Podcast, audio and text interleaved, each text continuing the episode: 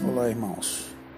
No livro de Romanos, no capítulo 1, versículo 23 até o 25, diz assim: E mudaram a glória do Deus incorruptível, em semelhança da imagem de homem corruptível, bem como de aves, quadrúpedes e répteis.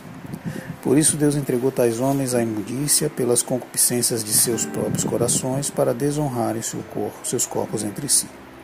Pois eles mudaram a verdade de Deus em mentira, adorando e servindo a criatura em lugar do Criador, o qual é bendito eternamente.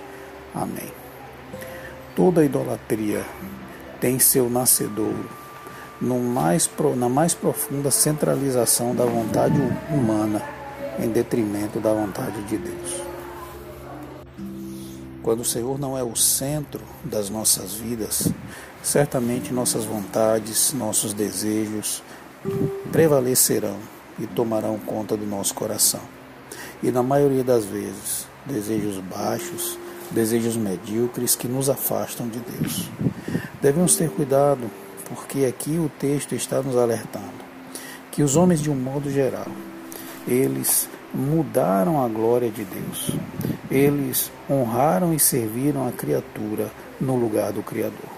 Essa é a essência da idolatria, uma substituição de Deus por aquilo que é humano, por aquilo que nós gostamos de fazer e satisfazer nossas próprias vontades.